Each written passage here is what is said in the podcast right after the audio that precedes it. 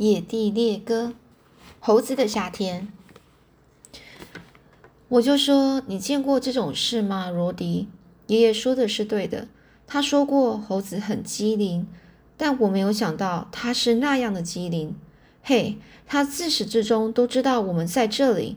他就坐在那棵梧桐树的大树枝上，看着我设置捕猴夹，然后他偷光我的苹果，而且还嘲笑我。喂，你觉得那家伙怎么样？我和猴子较量的是第一回合，多少有点让我泄气。不过也没有太大关系，毕竟爷爷已经把有关用夹子捕捉这个猴子的方法全部都交给了我。我相信把那些猴子通通抓进去我的麻袋里，仅仅是时间问题而已，就像没有发生过任何事情一样。我就说，罗迪，那只大猴可能还不知道呢。他是在和这柴拉基山区最出色的猎手周旋，周旋就是呃跟他做一个呃就是呃那是试探呢，然后。试探对方哦，然后做任何那种周旋是在讲，有点是呃跟他做做任何的抵抗的的部分哦的感觉。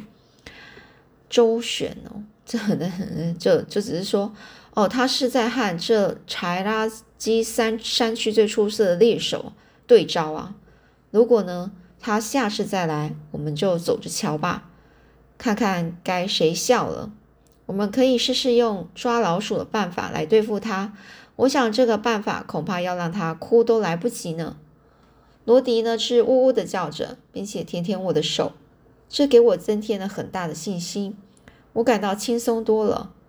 我就取出了三到四个苹果，放在一块原木上，然后我拿出随手携带的小折刀，把它们切成两半。我走到布置捕猴夹的地方，把隐藏的夹子都拿出来，用小小棍哦，啊，小棍哦，用小的棍子哦，捅开这个触发装装置哦，装置，再解开绑在这个钉子上和这个矮树丛里的这个细绳，用短绳把切开的这个苹果哦，绑在每一个夹子的触发器。顶端啊，顶端呢是绑的紧紧的，并把这个绳尾呢打个死结。然后我重新把夹子呢就放回到各个坑里。我小心翼翼的用这个树叶盖住夹子，但是把这个苹果露在显眼的地方。我退到一边，再次仔细的看了看我放置的夹子。每当我弄好一个夹子，我都为自己的技术感到很得意。你可以一目了然的去看到切开的苹果。不过你确实是很难看出那里啊，那里头有圈套，那里头呢是有什么圈套啊？那金属夹子你一点也都看不到。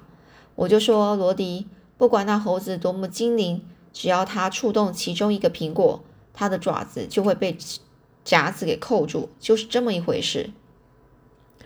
在我重新安放这个夹子的时候。我一直注意着这个树林周围有没有猴子，虽然我一只也没有瞧见，但我感觉有无数的猴子眼睛在盯着我。我感觉自己就像捕猎老手一样的精明。我就说：“跟我来，罗迪，我看钞票就要滚滚而来啦。”我没有直接走回我隐藏的地方，相反的，我往另外一个方向走去，绕了一个圈才回到原先的藏身处。起初我认为这样做很高明，可是再想一想，也觉得有点愚蠢。如果那大猴坐在梧桐树上的某个地方，他很可能看见我的一举一动。我有十分的把握，认为这次我一定能够抓到猴子，因此我没有坐在我黄麻袋上，而是用手拿着它，做好准备，等夹子发出啪的一声时，立刻就去把它罩进袋子里。那些猴子又跳又叫，闹腾的向这边走来，我和罗迪都坐不住了。我就低声的说：“哎，罗迪，来的真快啊！他们肯定等的都不耐烦了。嘿，你看他们的那样子，一定是以为我们在玩什么游戏呢？他们大概想不到我是，这是我要从他们当中抓几只装进这个麻袋的游戏。”这次与上次有点不同，那只大猴是第一个落到地面的，它站在我设置的一个夹子旁边，小猴则成群的在附近兜圈子，它们似乎浑然不知这正在发生的事。每当有小猴靠近夹子的时候，大猴就会飞跑上前，好像呢是啊这些尖鸟妈妈发现我要去看它的幼鸟时一样。而大猴呢就放声尖叫，仿佛有人拿这个烙铁呢猛按在它身上，它又在那里上窜上上窜下跳，哼哼的发出低沉的叫声。它还向小猴冲过去，把它们吓得要死。最后，他终于把小猴们通通赶到一边，让他们待在那里。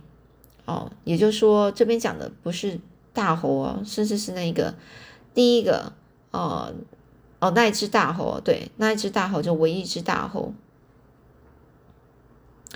假如呢，当时我知道大猴接下去要做什么，我就不会守在那里傻看着他了。这大猴呢，又一次走到我设置的一个夹子旁，停了下来。我知道我面前的是一只猴子，可是他看起来还像个小男孩。他站在那里，在思考着什么，甚至还趴在地上，想看得更清楚。然后他伸出一只手臂去搔头。我看到他这个样子的时候，想起了我爷爷。每当爷爷心事重重时，他总是这样搔着脑袋。我就低声地说：“罗迪，我看到猴子已经知道夹子在哪里了。他想让，他想。”能拿到苹果而又不被夹着，他是痴心妄想。不管怎么样，反正他是不会那么机灵的。可是我的想法多么不对头啊！可那大猴呢，像是已经解决了问题似的，高兴极了，一连翻了好几个跟头。停停下来之后，他两眼呢死盯着我隐蔽的地方，接着又发出一声尖叫，然后伸手从地上拿起一根长棍。他把长棍举在前面，照例发出低沉的哼哼声，接着便开始去捅那个苹果。他那样子就像是要捅死一条蛇。我听见夹子啪的一声扣上时，差点没跳了起来。我出神的就坐在那里，看着那只百元猴用同样的办法去捅我设置的每一个夹子。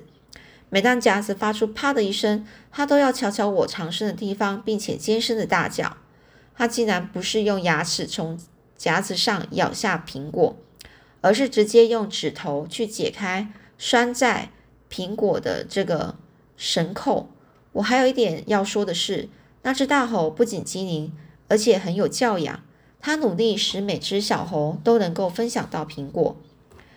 享受完苹果之后，猴子便又消失在树顶上。我本来呢是指望罗迪能够给予同情。可是呢，罗迪他只是趴在那里，竖起两只长长耳朵看着我。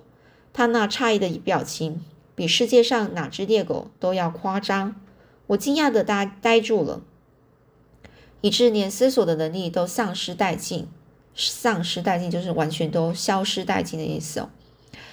更别提再讲什么了。我呢就呆坐在坐在地呃呆坐着，然后盯着地面。试图回忆刚刚发生过的每一件事，我越是想到那大猴居然比我还要精明，我就越是气愤不已。我就说：“罗迪，要是我把爸爸的猎枪带来，就该有多好啊！我肯定会打中那猴子的厚脸皮。他吸了我就已经够呛了，更差劲的是，他胆敢这样嘲笑我。”我把午饭和苹果放回麻袋里。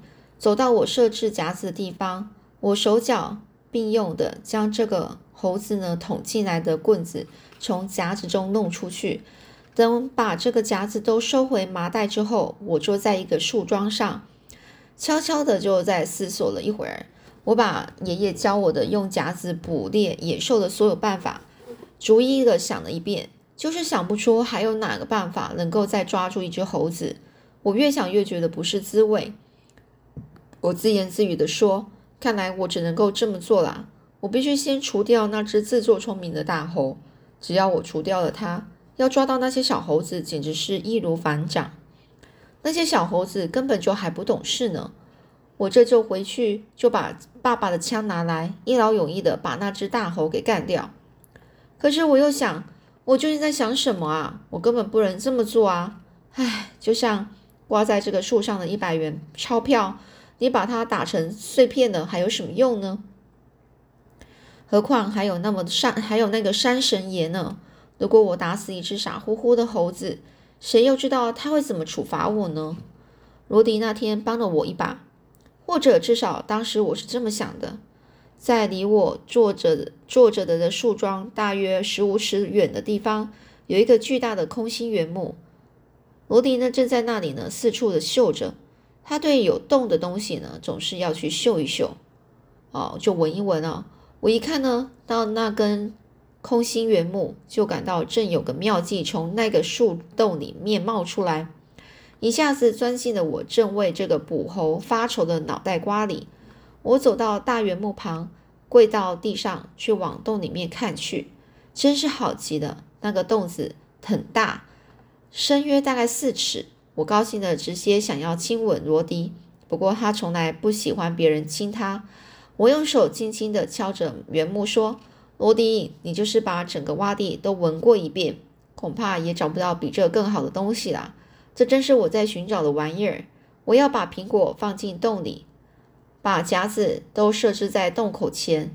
如果那贼猴子想吃苹果，那他非得非得经过我所有的夹子才能够拿到。要是他这回还能够得逞而不被抓住，那么我们不仅该挨打，而且也真的没辙了。罗迪好像知道我正为自己想出的好办法而高兴，他用后腿站起来，趴在我身上，还用这个长长的粉红色舌头舔着我的耳朵。我就说：“想想看吧，罗迪，我都快要渴死了，我们得先去喝点水，然后再回来收拾这些该死的猴子。”在离这里不远的一条小溪的源头，有一股清凉甘甜的泉水，从一棵大橡树。大橡树的树根处的这个泉眼中喷涌而出。我总认为啊，那清泉是属于我和罗迪的，它是我们在一次探险中发现的。我还把它命名为杰伊贝利泉。我们畅饮的泉水，我还洗了洗我那发烫的脸。我和罗迪从没工夫在从没工夫在这个茶垃圾的这个洼地好好的逛逛。因此，我们也没有碰到过什么令人惊异啊、惊异的事情。但是，当我回到那带刺的这个橡树根、橡树跟前时，我却遇上了我一生中最惊奇的事：我所有的东西——黄麻黄麻袋、午饭、苹果、夹子等，全部都无影无踪了。我就环顾四周，说：“罗迪，我记得很清楚，我把那个黄麻袋放在这个树树桩旁。”就是这个地方，可是现在都不见了。我所有的东西都在袋子里呢，真是奇怪，这是怎么搞的？罗迪开始在树桩周围呢闻呢闻着，接着他追踪到一棵大梧桐树，哦，大梧桐树的树下，前腿趴着这个树干，后腿直立起来看着我，汪汪的大架叫。我就问他，伙计，你这是在干什么呢？你知道麻袋是不会爬树的啊。不管我说什么，罗迪似乎呢还是认为麻袋爬到树上去了。他开始抓树皮。我的猎狗是从来不撒谎的，所以我透过那棵大梧桐树的树树枝向上望去，呃，我看到的情况差点让我一屁股坐到地上。这个背靠着树干坐在大树枝上的那个，正是那价值一百元的大猴。他就这么舒舒服服的就坐在那里。一手拿着三明治，三明治，另外一手拿着苹果。他边吃边目不转睛地盯着我。这家伙已经把我的苹果分给了那些小猴，他们正围坐在好几根大树之上，也是一边嚼着苹果，一边用小而亮的眼睛来注视着我。我看见我那装那装着这个捕猴夹的这个麻袋被随意的挂在一根树枝上，我不禁怒火中烧，肺快要都快要气炸了。我大声斥道：“斥责道，喂，你这贼头贼脑的无赖！你休想带着这些东西逃走！你快把那些东西还给我！”我立刻发现那大猴无意把东西归还给我，他在大树树枝上站起来，跳来跳去，还不住的哦狂笑，这使我忍怒不可，呃，非常生气啊！怒不怒不可遏，就是很生气到无法控制自己哦。我就开始骂粗话，粗话又是脏话。我在爷爷的店里玩的时候，从一些男人的嘴里学了一些骂人的话，但是我从来也没有用过。我有点害怕使用它。黛西曾经告诉我，如果不到二十一岁的男孩随意的乱乱骂脏话，舌头会烂掉。所以我从来不骂人哦。我也相信，要是没有舌头，我就不能讲话了。但这次我对那猴子是如此的恼怒，所以我忍不住咒骂起来。我从地上抓起一大块石头，使尽全身力量，狠狠地向他丢去。尽管我没有打中他，还是激怒了他。他发出了一声尖叫，将一个苹果使劲地向我扔过来。我的不得不跳到一边，以免被他击中。这只猴子向我扔东西的恶作剧，真让我难以忍容忍。它简直让我失去了自制啊！我不仅呢有一把很好的弹弓，而且还是一个百发百中的好射手。我急忙从兜里呢把这个弹弓掏出来，但是当我伸手去摸石子的时候，才发现口袋里连一个小石头也没有。我真的要发疯了！看来这世界上世上的一切都在与我作对啊！离这不远的地方有个被水冲成的大坑，坑底全部都是石块。我飞奔过去，跳到里面，双膝跪到地上，把这些小石头装进兜里。我的几个口袋都装着满满的。我就说罗迪，我再也不管什么山神爷或者是其他什么啦，我不能让这个这猴崽子啊做了坏事不不受惩罚，我要让他就让这个热锅上的蚂蚁那样难受。我呢就带着鼓鼓的几个口袋呢石口袋石子爬出了大坑，跑回到那棵大梧桐树下，那只大猴呢那在树枝上跳来跳去，狂笑不已。我把一颗石子呢装上弹弓，使劲的向后拉动橡皮筋，瞄准目标射了出去。那位大名鼎鼎的威廉特也不可能比我一下子射得更准了。我给了那只大猴狠狠的一击，大概是打到它的肚脐上，它发出一声响彻云霄的哀叫，接着便开始搔着被石子打痛的部位。我还从来没有比这更快乐的呢。我呢就往后退了一步，纵情的放声大笑。你觉得这一手怎么样啊？我就对着他大叫。现在你不那么开心了吧？你还没有看到更厉害的呢。我就暗自笑着，又装上了这个石子，瞄准目标，给了他狠狠的一击。我真不该打那大猴第二次，因为这使他火冒三丈。他转身对着小猴大声的嘀咕了好几遍，随后他们就一个个从梧桐树上跳下来了。这是我所想到最糟的情况，而且我根本就不愿它发生的。我一步步的往后退，我就说：“天啊，罗迪，他们紧跟在我们后面呢！我看他们不会是这么意思吧？你说呢？”当大猴滑落到那棵梧桐树最低的一根树杈时，我正好回头看他，他在那里停了一下，张开他的大嘴，再次露出了长长的牙齿。此时呢，如果有谁一下把我劈成了两半，我都不会比这更惊慌了。我扔下弹弓，尖叫一声，这声音听起来都不像是我的啦。我就大喊着：“罗迪，他们要吃掉我们啦！我们赶快跑吧！”好啦，那今天就先讲到这里喽。